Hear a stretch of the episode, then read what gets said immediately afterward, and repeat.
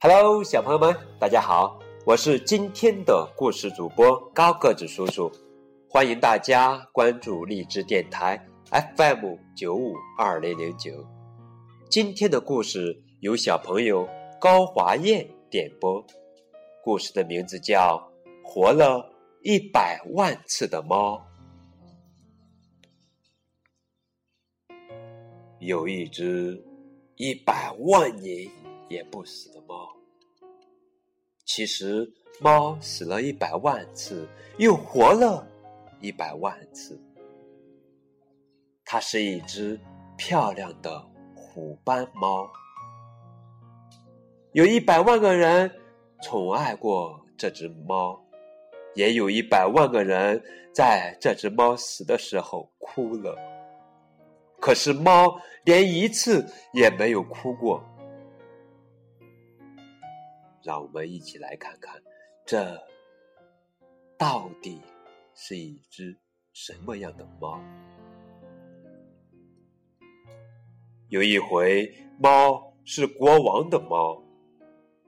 猫讨厌什么国王？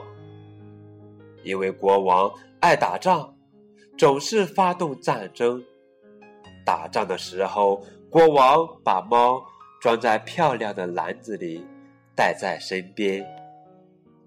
有一天，猫被一只飞来的箭射死了。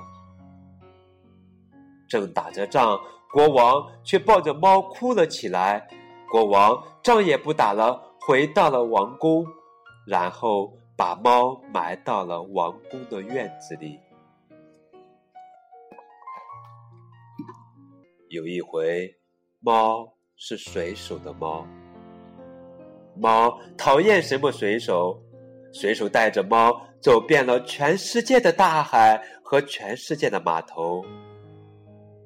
有一天，猫从船上掉了下来，因为猫不会游泳，水手连忙用网把猫捞了上来，可猫还是淹死了。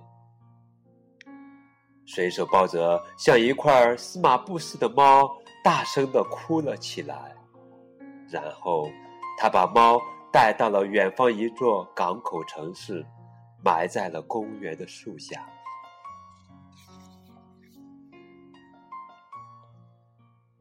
有一回，猫是马戏团魔术师的猫，猫讨厌什么马戏团？魔术师每天把猫装到一个箱子里，用锯子锯成两半儿，然后把完好无损的猫从箱子里抱出来，换来一片片掌声。有一天，魔术师失手了，真的把猫锯成了两半儿。魔术师两手拎着两半的猫，大声的哭了起来。这次。谁也没有鼓掌。魔术师把猫埋到了马戏场的后面。有一回，猫是小偷的猫。猫讨厌什么小偷？小偷领着猫在漆黑的小镇上，像猫一样悄悄的转来转去。小偷只偷养狗的人家，趁着狗。冲着猫叫的时候，小偷撬开保险箱。一天，猫被狗咬死了。小偷抱着猫和偷来的钻石，在夜晚的小镇上边走边哭，然后回到家里，把猫埋到了小院子里。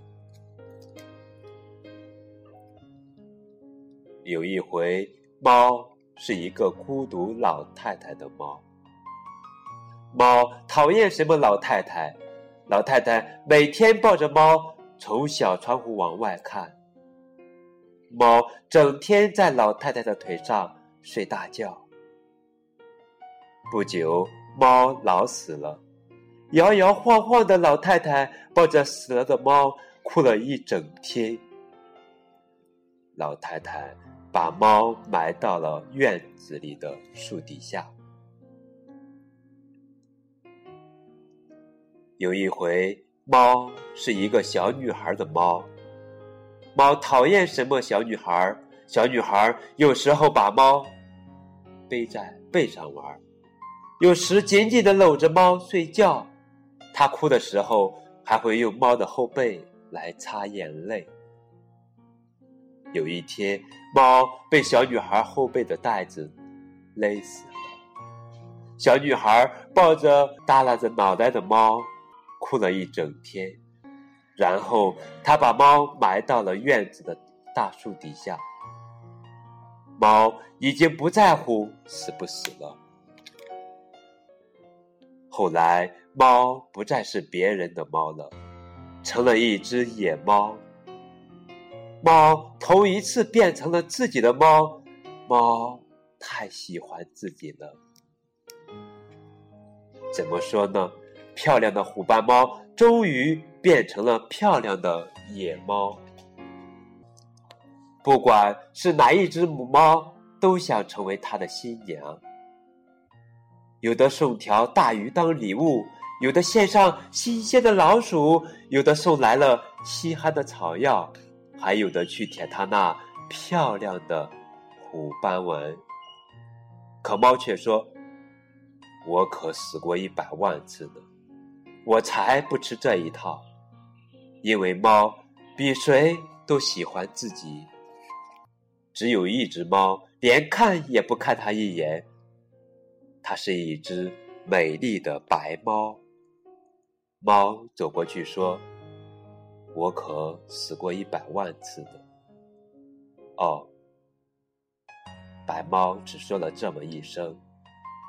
猫有点生气了，怎么说呢？因为他太喜欢自己了。第二天、第三天，他都走到白猫的身边，说：“你连一次也没活完吗？”哦，白猫只说了这么一声。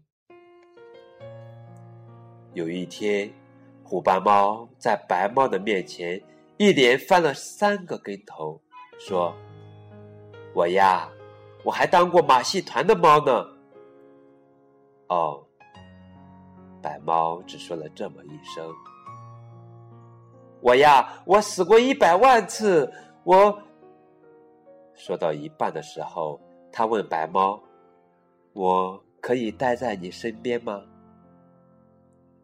好吧，白猫说：“就这样，他一直待在了白猫的身边。”我们来看，白猫生了好多可爱的小猫。猫再也不说：“我呀，我死过一百万次了。”猫喜欢白猫和小猫们，胜过喜欢自己。小猫们长大了，一个个走掉，它们都成了漂亮的野猫啦。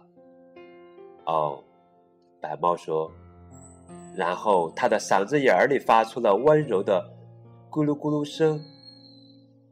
白猫慢慢的老了，猫对白猫更温柔了，嗓子眼儿里也发出了咕噜咕噜声。它。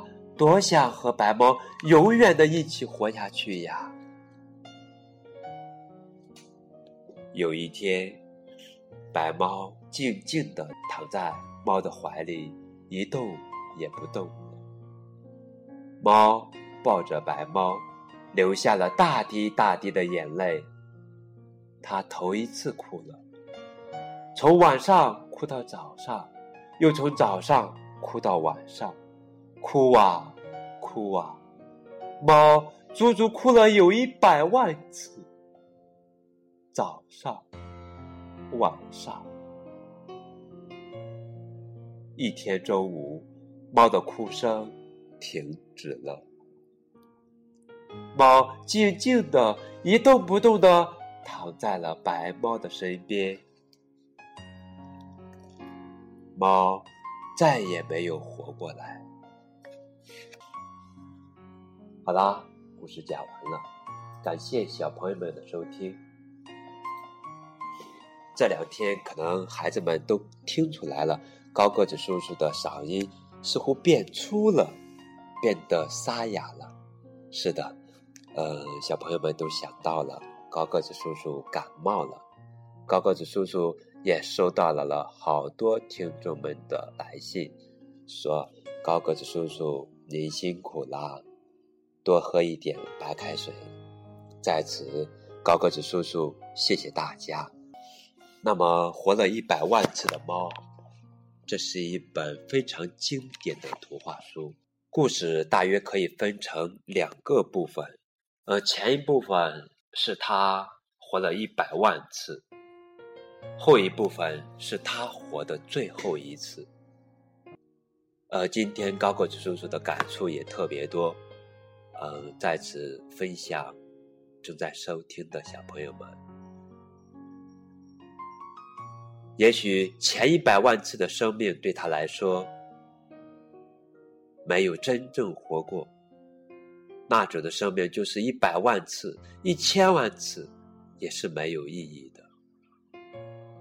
因为在前一百万次里，他没有哭过，在他心中没有留恋，所以失去了也没有什么可伤心的。